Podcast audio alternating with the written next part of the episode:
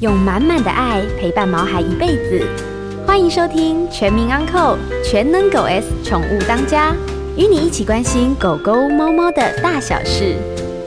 本节目由全能狗 S 冠名赞助。大家好，这里是 FM 九八点一九八新闻台，欢迎收听每个礼拜一晚上八点钟所播出的《全民安扣全能狗 S 宠物当家》节目。我是兽医师杨靖宇，呃，今天呢是中华民国一百一十一年的十月十号，也就是呢我们的国庆日，在此呢先祝福我们呃中华民国台湾这边呢呃生日快乐。那当然呢不能免俗的，待会我们播的这首好听的歌曲是由王海玲所唱的《当你生日》。其实啊，这个国庆日啊，真的是，呃，从我个人而言，从年轻的时候到现在，慢慢慢慢慢慢，还有很大很大的一些改变。那至于这些改变到底是好还是不好，其实呢，呃，大家都有不同的一些看法跟想法。不管怎么说，我们诚心的祝福我们中华民国今天生日快乐。今天晚上节目呢是非常非常的不一样的，哪里不一样呢？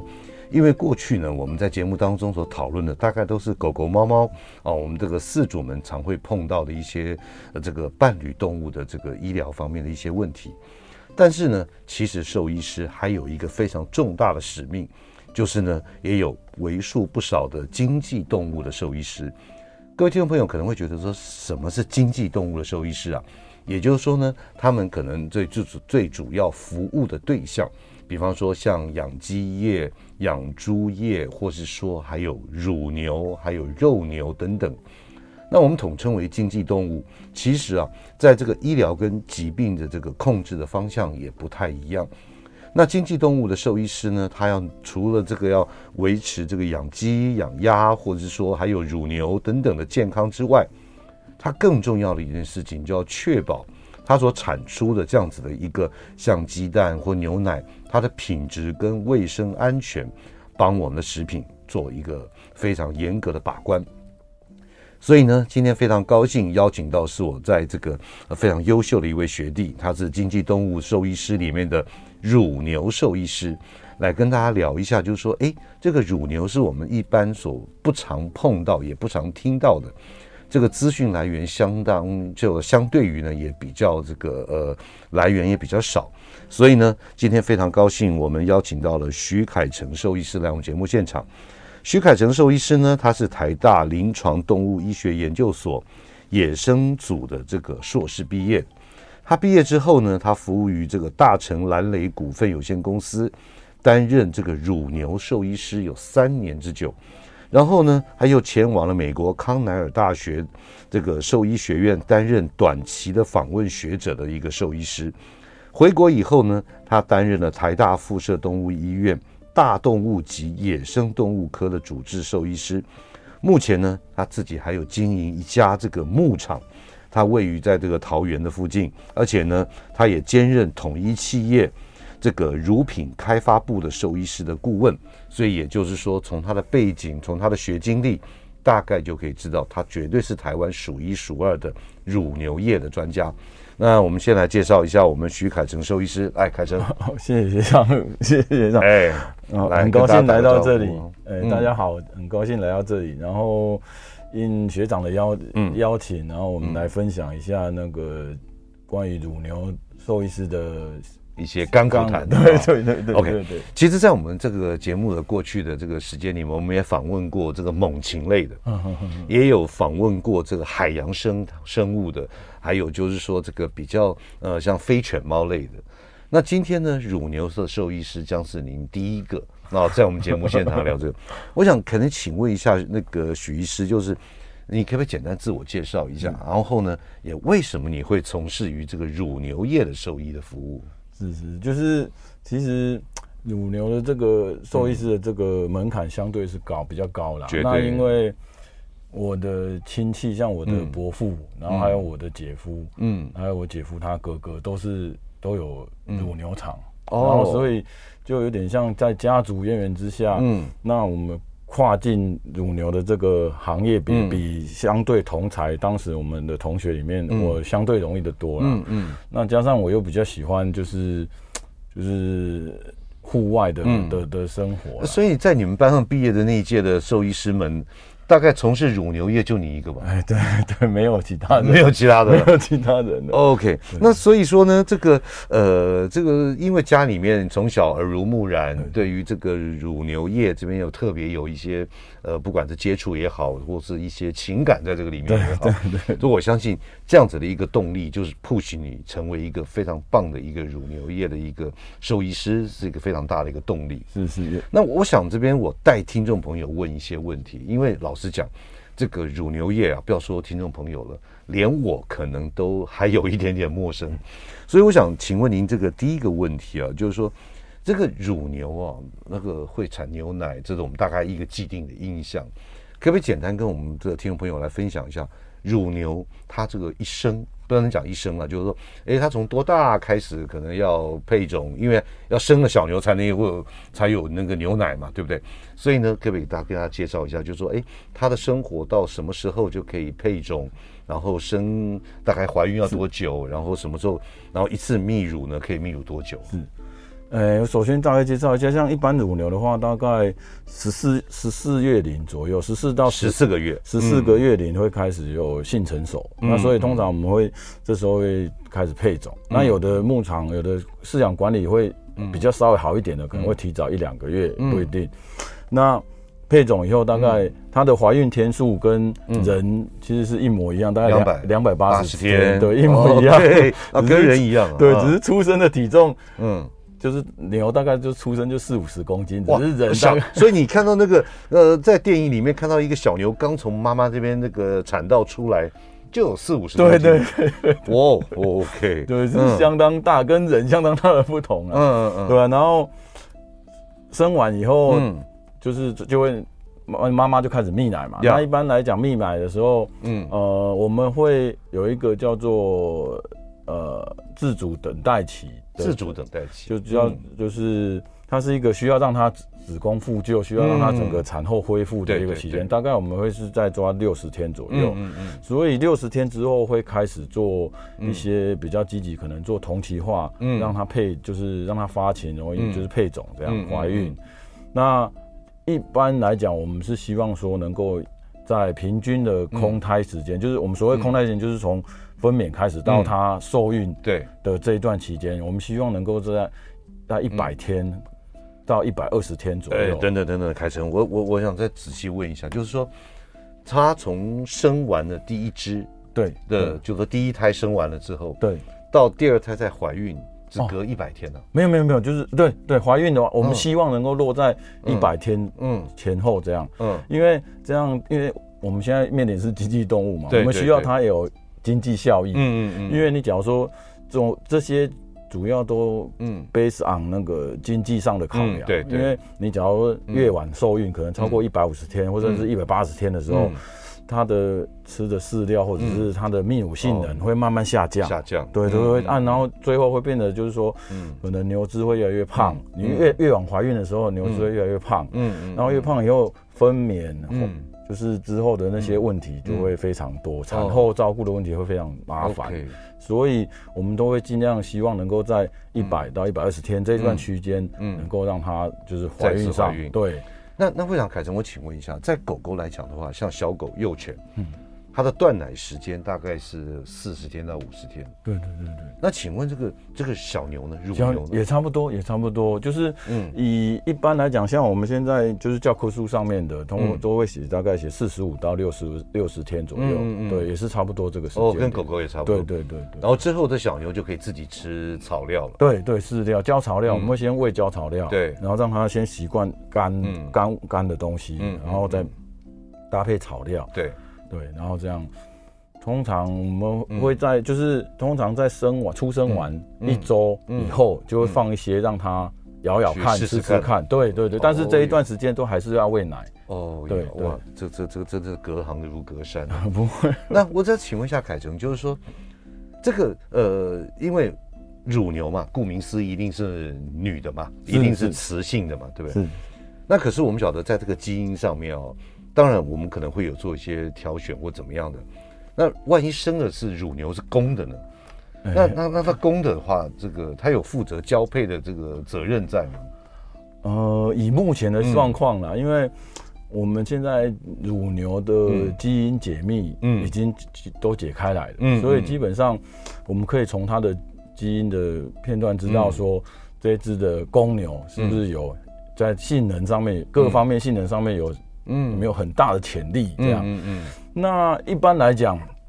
因为我们台湾的 data database 太小，嗯，因为我们的公总公流也太少，嗯嗯，所以我们目前比较完善的 database 就是属于美国的美国系统，对美国的系统那套 database，所以基本上我们的嗯。精益啊，精益就是就冷冻精液，冷冻精液对，都是从美国来的哦，为为多啦，嗯，对，北美为多啦。OK，那如果生出来小公牛怎么办？生出来小公牛通常。就是我们就会卖给那个肉牛肉牛场，对肉牛场，然后他们肥育以后大了以后再屠宰，就当一般的肉牛对对来做使用。对对对，OK，所以呢，这个真的，我我我知道乳牛的话，因为考试有考过，乳牛的怀孕期是 两百八十天，跟人差不多。但是相对于就是说，哎，生产完之后还要再配种、再怀孕，以达到一个经济的一个产量的量能，这一点我导致今天听凯真讲，才这个。呃，突然的发觉到，哇，原来这是这是蛮复杂的。那今天非常高兴呢，请到呃，目前呢也担任台台湾国立台湾大学动物医院的野生科的主治兽医师呢，徐凯成来跟大家聊一下这个有关于乳牛的一些大小事。我们今天的广告马上回来，欢迎回到我们 News 九八新闻台全民昂扣全能狗 S 宠物当家节目，我是兽医师杨靖宇。今天在我们节目现场的特别来宾是许凯成兽医师，他是我们台湾非常非常优秀的一个乳牛业的一个兽医师啊。那今天呢，特别来在这个跟我们聊一下有关乳牛业大家所不知道的一些事情。那凯成哦，我想说你从事，因为家里面也也过去啊，还有亲戚朋友有很多从事这个乳牛的这个牛奶的生产的这样子的一个工作。所以我想请问一下，就是说有关于经济方面的啦，就是说，哎，这现在目前台湾大概饲养的乳牛数大概有多少？然后它的产量足不足够来供应我们台湾的所需啊？呃，目前的话，就是台湾其实它从有有统计以来啊，就是大概从两两千年到现在，嗯。基本上台湾的牛头数的规模基本上没有太大的变化，都在十二万头上下。这个就是乳牛大概十二万头。对对对对，嗯。然后，呃，以生产的生产的那个比量来讲的话，当然是逐年升高，因为就是大大家的知识水平，然后慢慢慢慢就是技术对技术也上来，对。然后在销售面上面来讲的话，就是。夏天的话，一定就是基本上是供不应求啦，就是因为就是夏天的产量也少，对对对，因为夏天热紧迫的关，对对对。然后冬天的话，目前就是都还有剩余奶的问题，嗯，所以通常产销之间真的要好好的来配合。对对对对。OK，凯成，那我再问一下，就是说这个十二万头乳牛，然后呢，它能够足够我们两千三百万人的需求吗？可以。可以可以哇，那这样子，我想再请问一个我比较这个外行的问题：一头乳牛，它在这个产乳高峰的时候，它一天可以生产多少多少公升的牛奶啊？还是说我用的单位不对？不不不不一样一样，因为乘以一点零三而已，公升乘以一点零三就是就是公斤啊。公斤，对对对对对，因为它的比重是一点零一点零三，对对对，然后。以目目前台湾就是统计的，就是全台湾这样平均的、嗯、平均数对平均数值的话，嗯、大概目前都在落在呃二十五上下，就是平均哦乳量大概二十五公斤上下。哇，所以一天一只牛妈妈可以生二十五公斤的泌乳，哎，对对对，那大概可以持续多久啊？持续多久？通常呃我们在分娩完以后、嗯、大概。六十天会进入泌奶高峰，泌奶高峰，泌奶高峰的时候可能会到四五十或五六十，也不一定，就是一天。一天五六十公斤的，对对，嗯，然后进入泌奶高峰会变成一个高原期，慢慢慢慢往下嘛，往下，然后整个泌乳期下来，我们平均算三百零五天来计算的话，大概一头牛可以以台湾的目前的水准，嗯，大概平均是在一万公斤左右，哇，一头牛，对。真的，我们要感谢我们这些的这个牛妈妈们呢、啊，真的为台湾的这个提供这么好优质的一个蛋白质的一个来源啊。好，那那我我再请教一下，它这样子生出能够产出这么好的一样优质的，不管是在乳质也好，乳量也好，那平常你喂它什么？这我想不是应该不是我们一般想象，就是放牛吃草这样子，这样子的话应该是不够吧？对不对？不够，不够。嗯，就是以正常来说的话，嗯、像我们现在是以就是。集约式的饲养，嗯，对对，不像不像澳洲是放牧的，放牧的。嗯、那像集约式的饲养的话，我们就会要讲求效率，嗯，那讲求效率的情形下，我们喂喂给它的食物是、嗯、其实它是有一个就是饲料跟草，嗯，混合的一个比例，然后让它能够在就是有限的摄入摄取量进去以后，能够产。最的最大化的一个产量，对对。对对对，嗯，所以所以这样子说说混合的像草，不完全只是吃草而已，对对，对。那其实啊，那个我想那个凯成在你印象如果还深刻，在一两年前，在阳明山是。因为这个日照不足。然后再加上这个草料可能也不够，嗯，所以变成说这种野生的这个这个水牛啊，就大量的暴毙嘛，哈，大概好像有三四十只，对对，这样子就就走了。那这依照你的专业想法，跟我刚刚听你这样讲，它是否是有可能就是这个营养方面的问题啊？嗯，应该营养方面的问的问题是占大绝大部分的关系的，因为其实一般来讲，像我们举我举个例啊，嗯，就像。像放牧，像放牧式的、嗯、的的乳牛的话，像在澳洲的话，我们是每、嗯、有根据统计啊，嗯，就是你大概每多走一公里的路，嗯，就会少两公斤的奶。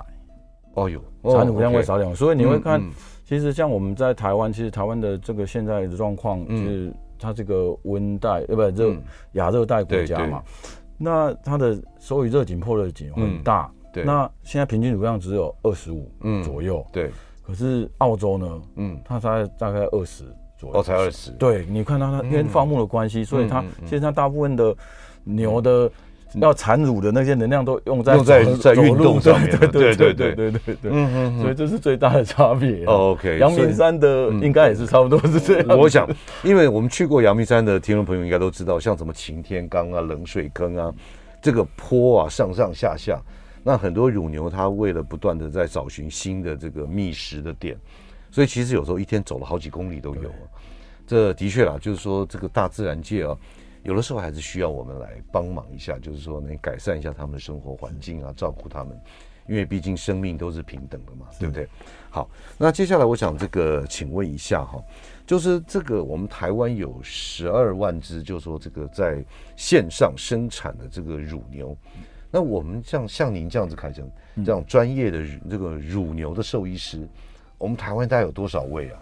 目前的话，就是大概在三十左右，三十上下，三三三十位乳牛兽医师要照顾十二万只，这还这还不包括肉用牛哎，对不对？肉牛场，对，那那这这样子够吗？呃，是不不怎么够了，因为这个行业别就是嗯。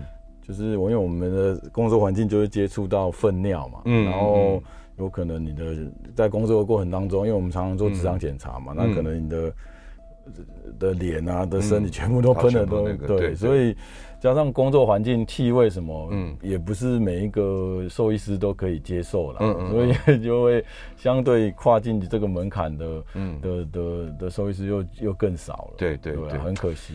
其实啊，这我印象非常非常深刻，因为我晓得我们念兽医系，在五年级的时候要去这个畜牧场实习嘛。嗯、其实那个时候呢，带着我们的这个呃兽医师呢，带我们去出诊的是萧火成萧医师。哦、对，那他萧火成萧医师呢，那时候我就你知道萧火成萧医师他。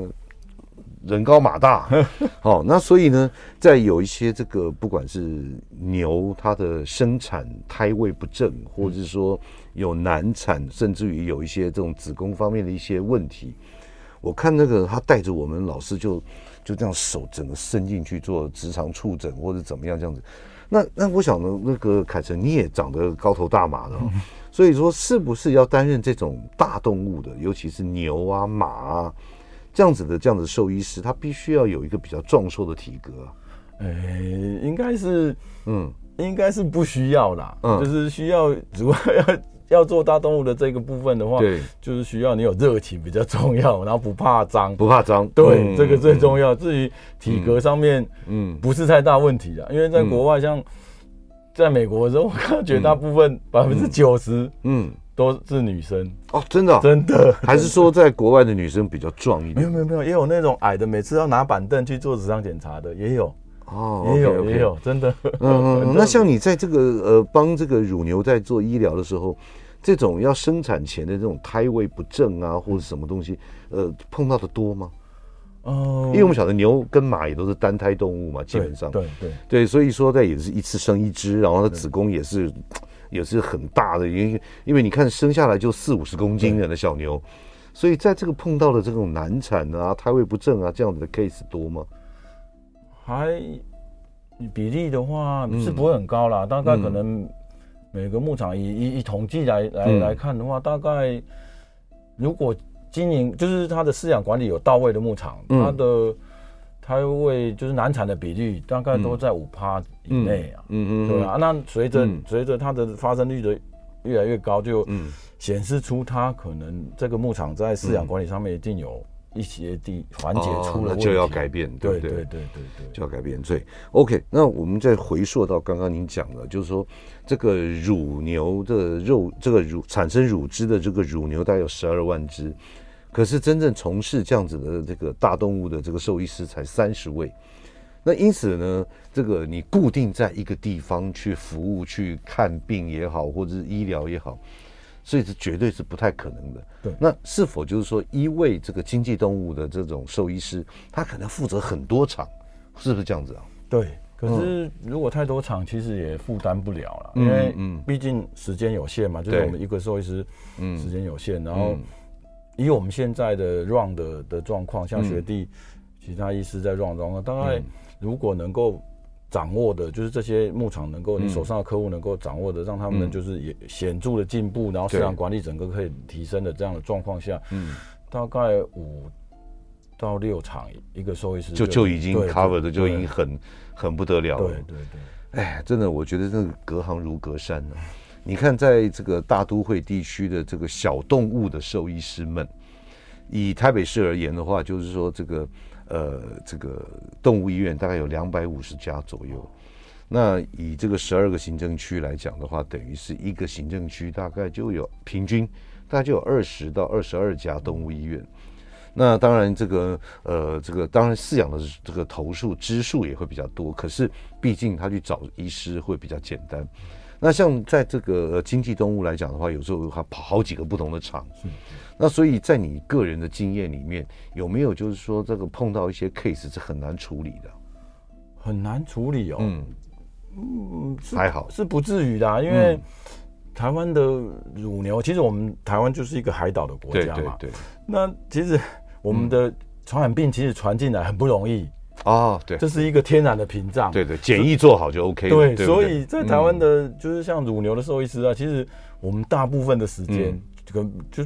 九百分之九十的时间都是在看普通病，嗯，对。那普通病的话，又有绝大部一部分可能全部都是在做繁殖障碍，因为繁殖障碍，对，因为他们需要一直就是分娩完以后能够马最短的时间能够怀孕，然后才可以进入下一胎，就是一个一个这样的周期然后下去。所以通常在我们能碰到的绝大部分都在 focus 在这个普通病上面，嗯嗯，对啊。那你说比较特殊的。可能就是也还好，也还好，对对对对，所以其实饲养管理跟疾病的发生是成反比的，嗯，对不对？你的饲养跟经营这个牧场管理的越好，越有效率，其实他生病的几率相对于就会低了很多。对对对，如果真的你饲养环境太糟糕，然后到处充满了一些疾病，其实老实讲，要这个要好好的健康生长，都是一个很大的困难。嗯，真的对。OK，好，那因为那个待会儿要进个广告，进广告之后我再问一下这个凯成，就是说，在这个呃，我们晓得很多乳汁，很很多一些这个呃，我们喝的牛奶，有时候我们会有一些人畜共同传染病。那这边呢，呃，待会儿我们广告回来呢，这样请一下凯成，就是说有哪些人畜共同传染病是你每天都要做的？好，那我们进段广告，马上回来。欢迎回到九八新闻台全民昂购全能狗 S 宠物当家节目，我是兽医师杨靖宇。今天在我们节目现场的特别来宾啊，是一个非常特别的兽医师，他专门看乳牛方面疾病的，他是许凯成兽医师。那这个我们聊一下这个有关于乳牛大家所不知道的一些事情。哎，凯成，刚刚在这个广告之前，我特别来问呢、就说因为在防疫上面也好，或者说对于我们人。喝到了牛奶，或者是说这个肉品也好，都会有一些这种所谓的人畜共通的传染病。那这个人畜共通传染病，在您这个乳牛业来讲，尤其是呃它的这个产生出来的乳汁啊，怎么等等，有哪些人畜共同传染病是要特别注意的？目前的话，台湾的嗯唯一一个的人乳牛上面的人畜共同传染病就是。肺结核就叫肺结核，对，就 TB。所以它借由这个，如果说这个乳牛它是有的话，它借由这个乳汁也会有。对，那或者是、嗯、呃肉肉，对，嗯、肉也会有。可是通常你只要就是煮，因为结核结核菌嘛，它只要煮熟了，嗯，它就会就会死了。那是肉嘛，对不对？对。那像牛奶的，不是有一个什么杀菌法还是什么？对对对，我都已经还给老师了。那这个像你平常这样采集的这样子的这哎。这一点，我想听众朋友一定很有兴趣，就是说，呃，每天平均这个二十五公斤的产乳量，那产出来收集桶完之后，你们做哪些处理啊？哦，基本上，嗯，他们就是收到收到乳桶里面以后，嗯，然后奶公司他们的奶车就是每天来收，嗯，我们并我们只有第一阶段的初步的，就是嗯。降温而已，到大概到三度 C 左右，到三度，对，然后嗯，就维持这个乳桶维持乳。嗯，生乳维持这个温度以后，嗯、然后乳乳车抽抽走回公司以后，再进生产线生产这样。哦，就交由其他的，不管什么消毒、食品安全什么，那都是在这个乳公司来做。对对对，对，所以在我们第一线这边只大概就是维持三三度 C 的一个保存，那赶快来带走这样子。对对，OK，好。那你刚刚讲到这个肺结核啊，它也是人畜共同传染病。那现在在你临床的工作上面，这个肺结核的检查。呃，它的阳性比例，还有就是说，哎，这个防治该怎么做呢？目前就是，嗯、其实肺结核它是属于一个就是甲类传染病嘛。嗯、对。那其实它我们一般的私人兽医师，嗯，就是是没有办法，因为这是有牵扯到公权力的问题。对对。嗯。那基本上每年做的这个就是结合菌素的施打 test，对，嗯嗯，这都是由防治所各县市政府防治所嗯出来施打，然后判读也是。就是公务哦，公务兽医师来做一些这个传染病的检查跟判断，对，因为这个有公权力上面的问题。是是。那如果发现到真的是这个乳牛感染到结核菌，那怎么办呢？结核病通常就是我们第一时间，它这个乳牛还会被限制移动，嗯，然后限制移动就是你禁止你你动物的进输送啊、买卖啊什么的，对不对？然后就会开始逐头逐逐头检验，嗯，然后检验到通常就淘汰。嗯，就是马上就销毁了。对对，因为毕竟这个肉也是会有传染的一些疑虑在嘛，是对不对？对。OK，所以呢，这个那有没有像我们这个像打打疫苗啊或什么之类的？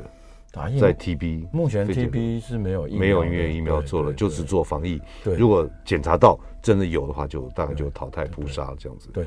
好，那我我想再问一下凯成啊，我知道这个台湾没有这个疾病了。就是其实，在好多年前，就是大家想到说什么狂牛症，那狂牛症那时候又又也牵扯到很多这个美国牛肉的进口 啊，甚至于什么带骨牛小排有没有带骨不带骨又怎么样怎么样的限制，还有就是有些牛是什么多少这个月龄或者什么样以下或以上等等，很多不同的一些专业的讲法跟想法。那我想这边可不可以跟大家再简单聊一下，什么叫做狂牛症 （mad cow disease）？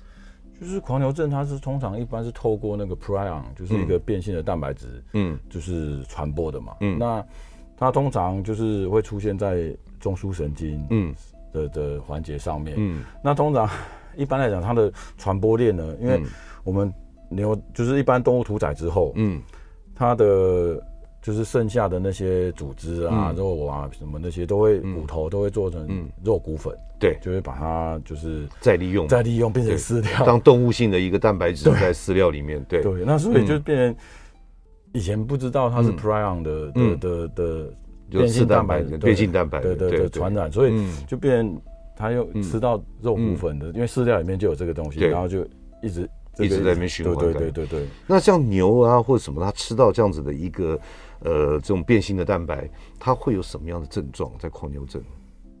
呃，因为我知道台湾没有，大概你也没见过。对，我真的对。那在文献上面呢？文献上面就是它会主绝大部分主要都是神经症状，嗯，然后嗯会有就是攻击失调啊，会有就是后果严重到后宫晚张啊，然后会会就是抽搐啊那样的，那都是基基本上都是以神经症状为主了。嗯嗯嗯，对啊。然后在台湾，因为台湾这是一个就是。就是我刚刚讲的，就是天然屏，对啊，天然屏，那是一个海岛的国家，所以基本上我们在边境管制上面，就是就像肉骨粉没办法，血粉、肉骨粉都没办法进到，就是进到我们的这个饲料的食物链里面，就是国外能够进的比较好的优质蛋白的，可能就是鱼粉，嗯嗯嗯，对啊，这样的会比较比较，但是鱼粉在在乳牛上面又不大适合添加，因为是。吃太多鱼粉的饲料，你加太多鱼粉，它的挤出来的鲜鲜奶会有鱼腥味。所以基本上，所以台湾就是在这个食物链的这个循环当中，就是台湾已经可以避免掉吃到这样。所以也就是说，防检局它会做好一个把关的一个动作。对对，不管是你动物性的一些呃肉骨粉啊什么进口啦，它基本上可能应该不能进口，或者说。他会做很好的一个检疫防疫的一个措施嘛哈，那我我我我刚刚你特别讲到，因为进口可能是一些呃复制品、附一些这个产品，那有没有进口牛啊？应该不用吧？因为你刚刚讲到说，我们现在其实台湾的乳牛这个基因也也也都非常了解了，或怎么样，所以都是进进一些冷冻这个精液进来做交配繁殖嘛。是，是。那有进口种牛吗？呃，其实，在三四年前是还有的，嗯，就是因为就是那时候，呃，台湾的的的自己的乳产量还不够，不够就是达到就是我们自己的需求，嗯嗯，那那时候就是政府还有开放，嗯嗯，从澳洲或纽西兰进口乳牛乳牛。过来台湾这样，那其实进口乳牛这个部分也仅限于澳洲跟纽西兰，纽西兰，因为他们是一个。就是哦，对，他就是他没有狂牛病的地方，对不对？还有很多传染病，他也是没有的。对对，他唯一比较比较重大就是蓝蛇病。蓝蛇病，当然 TB TB 一定也会检查，TB 一定进来，他也会打那个皮下的检查。但是澳洲跟我们台湾就是唯一嗯。怕的比较担心的那个就是蓝蛇病，啊，那蓝蛇病通常在检疫站的时候，在我们台湾的检疫站的时候就会检查，就会筛检掉了。嗯哼，对啊，所以那也是还好。嗯，那基本上可以说，澳洲跟纽西兰是一个 free zone，就是它是一个对跟台湾就是可以互，就是说这是相对安全干净的地方，对对不对？可以简单讲，可以再这样讲，对不对？好，那接下来刚刚呢，我们除了做肺结核检查之外，还有没有什么一些这个检查项目要做的？在这个乳牛而言，嗯，在乳牛上面，就是如果说在检检验的，嗯、因为我们通常就是一个兽医师，就是开这台车就到牧场去、去去服务嘛。对，那就是在台湾目前还没有，就是就是不像小动物，嗯、就是会。会抽血啊，会什么肝肾功能啊，什么红白血球啊，对对对对对，目前就是还没有，嗯，还没有很广泛的，是，就是大家有有有有有在使用这样的机器啊。那一般来讲，像我们我们比较常用的，嗯，因为我们在现场比较，我们就会验那个 blood gas，就是那个血液气体的那个，因为它的反应，它的那个离子相跟那个酸碱的血液的状况比较适合我们。就是现场做医疗、医疗跟判读。对，因为牛的本就是不不光是牛啦，嗯，还有马，就是它们大型动物的，他们第一时间可能不会在血检出现肝肾嗯。指数比较高，可是它们的离子嗯却会先显示出来还不太正常。对，通常通常我们会先透过先校正这些离子。其实说到这边，我想再问一个比较残酷一点的问题啊。这个，因为您刚刚讲到，就是说，大家在保健也好，或生产也好，那一只乳牛，它通常可以为我们服务几年呢？这当然跟跟饲养的很大的关系了，对不对？那嗯，我们以现现在台湾的官方的统计数据来说，对对对，就是目前台湾你你会喝到的鲜奶，嗯。的产奶牛的平均胎数，嗯是二点七左右，嗯，所以呃几年前，嗯，就是四五年前有有有乳品公司，他会他打的商品的 slogan 就写说我精选前三胎。哦，对对对对，我看过，我听过。的的鲜奶的鲜奶。给消费者，可是就是以客观的大数据来讲，台湾就是台湾目前的饲养水准大概是在就是二点七胎，二点七胎左右的这个乳值是可以接受，不是不是，就是乳牛大概只分娩二点七次是，然后就淘汰了。好，那假设三次，抓个整数，七呃四舍五入。那这样子的话，你看她怀孕两百八十天，对，然后中间再隔一百二十天就要再准备要怀孕，对，对，所以这样子一个生产的一个周期大概是四百天，对，对，那四百天生三胎的话就是一千两百天，哎、欸，那这样等于是一只乳牛，它正式的这样子为我们服务，这样子大概一千两百多天，一千三百天。它就可能就要必须要淘汰，对对，加上前面育育成的育成的时间，那个一年的时间，嗯，对，所以基本上大概大概有可能五年嗯。左右，就是就就就 跟因为是经济动物啦，对我我了解 这这这个，你有没有对乳牛有感情过的？当然有，当然有。OK，那听起来真的你像狗狗陪我们十五六年以上，对不对？对啊。呃，这个的确不同的物种，还有它的一些经济动物上面的考量，所以真的会有不得已的一些做法。是。好，那个今天在我们节目现场的特别来宾是乳牛的兽医专业兽医师徐凯成，来节目现场跟大家聊一下乳牛你所不知道的一些事情。我们今天的广告马上回来。欢迎回到九八新闻台全民昂扣全能狗 S 宠物当家节目，我是兽医师杨靖宇。今天在我们节目现场的特别来宾是乳牛的专业兽医师徐凯成徐医师啊，来跟我们聊一下乳牛的一些事情。呃，刚刚我们特别聊到，就是说一只上线的乳牛大概是五年左右可能就会离开。那我想说，在你这个服务了在十几年的在乳牛业的这样子，搞不好你从你还没有念兽医师开始，在家里面就接触到乳牛了。我想，我想请问一下，这个乳牛这样子的医疗过程里面，有没有有没有一个让你特别印象深刻的，或者说这个让你觉得说不可思议的这样子的一个经验？因为我们听众朋友很喜欢听一些各行各业的兽医师来聊一下他们的这种不同的这个经历啊，可不可以跟我们大家来聊一下？我我记得有有一个印有一次印象很深刻，嗯，呃，我在就是在屏东的一个牧场，然后做那个外科手术，就是第四位异位。哦，第四位异位，哦，有对对，就是你有四个位嘛，通常它就是产后的时候，如果能量不平衡啊，然后造成就是产吃的状况不好，然后它就会第四位就会转跑到另外一边去。对，那通常我们就需要外切开，然后把它拉回到。嗯，正正常的腹右侧的腹壁，缝在腹壁上，缝在腹壁上。对，这个是跟狗狗的胃扭转差不多。哎，对对对对对对对，大型狗的胃扭转，对对对，是还蛮接近的。然后我记得印象很深刻，那时候，嗯，通常我们进去以后，因为牛的大网膜啊，就像窗帘一样挂在那个腹腔的正中间。嗯，那我们需要到 approach 到对侧，去把那个第四位勾回来。对，泄气先泄气嘛，然后让它。拉回来，对。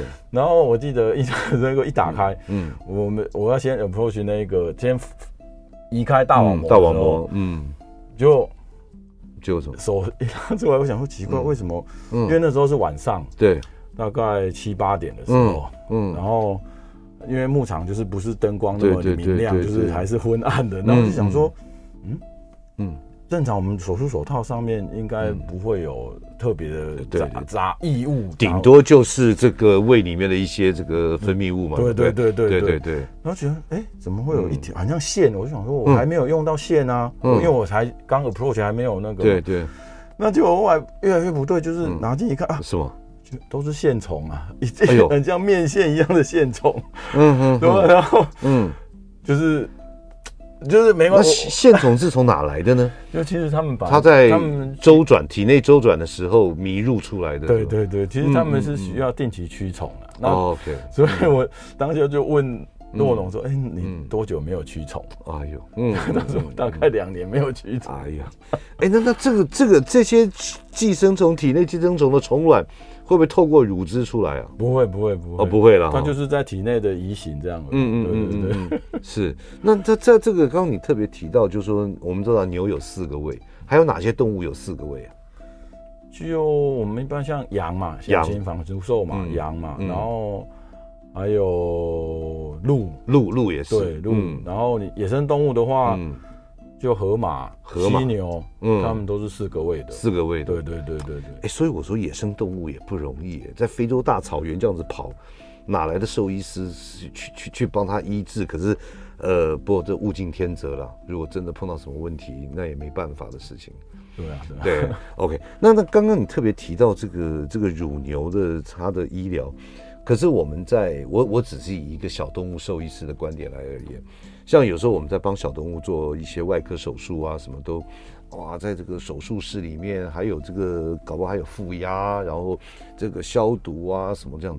那请问这个大动物啊，像牛啊马啊，你是在牧场里面帮它开刀啊什么的？这个这个。我我我的消毒的环境或什么是你觉得是如何？哦，嗯，因为我就是其实牛跟马要分开来看呐，因为马是一个腹膜炎相当敏感的动物，对对，所以它不适合在现场做，就是在野外做任何手术，对对，因为可能就就是你一一化开，它就就就就感染，对对。那牛相对是一个腹膜炎不敏感的动物，嗯嗯，所以通常我们只要就是在通常我们就其实我们的消毒跟剃毛跟那些跟我们小动物是一样一模一样的，只是范围很大。然后我们也是我们也是用窗巾，也是用那个，但是最好处就是因为它是父母也相对比较不这么敏感，对，所以我们在野外操作的时候是只要在树区的这个消毒有做好，基本上感染是很少发生的。OK，那你怎么帮他麻醉啊？麻醉的话，通常你们牛怎么麻醉？牛都只有局部麻醉，就是它。不管是开腹手术或者是剖腹产，嗯，通常我们都站着做，嗯，然后做局部的麻醉，局部嘛，这样子就 OK 了。对对对，我我我我个人也属牛了，但是我真的，我我想想到这个牛是这么这么这么勇敢呢？对啊对啊，因为通常就是他如果说真的已经躺下了，嗯，其实他在。就是，即便你开的刀，它可能在愈后在也不是很。对对对。哎，我觉得真的野生动物大概都是有这样子的一个，就是说它一定要把它最坚强的一面表现出来。如果一旦它已经啊，就是说衰退，或者是这个身体已经真的不太好或不行了，它一旦只要是倒下来、躺下来，或者说甚至于找地方躲起来，其实它自己都知道，它应该是不太那个。对对，嗯，所以它是一个，就通常像有这样的，嗯，基本上我因为它是经济动物，对，以经济动物上面的考量，如果说它已经就是，嗯，它不是好的候选人，嗯，就是在这个手术上面的时候，嗯，我们如果做了这个手术，那它最后还是还是淘汰的话，所以这边讲到非常大的一个重点，就是说经济动物它的。它的饲养管理跟医疗的考量，跟我们一般毛孩子在家里面养的宠物，它是完全不太一样的。是是，因为这个牵扯到就是说它的一个成本效益，对，或者是说它整群里面的传染病的控制。嗯，因为你这样子一旦这个整个传染病，比方说养猪的来一个口蹄疫，养鸡的来一个流感，对，禽流感，哇，那真的就全场倒。所以它必须要考量到很多一些。没有办法去决定的这样子的一个因素。对对对啊！今天呢，真的非常谢谢这个乳牛专业兽医师徐凯成来我们节目现场跟他聊一下，大家很少接触到的乳牛这样子兽医师的一些工作上面的一些甘苦谈。那今天非常谢谢我们凯晨，那下次有机会再来跟你聊一下有关于这个乳牛方面其他的一些事情。好，谢谢张。好，谢谢啊。那也这个今天也是年假的最后一天，那准备好啊，好好收收心，明天要上班了。我们下个礼拜同一时间我们再回来，拜拜，拜拜。每个宝贝都值得最好的，爱他就是一辈子。本节目由全能狗 S 冠名赞助。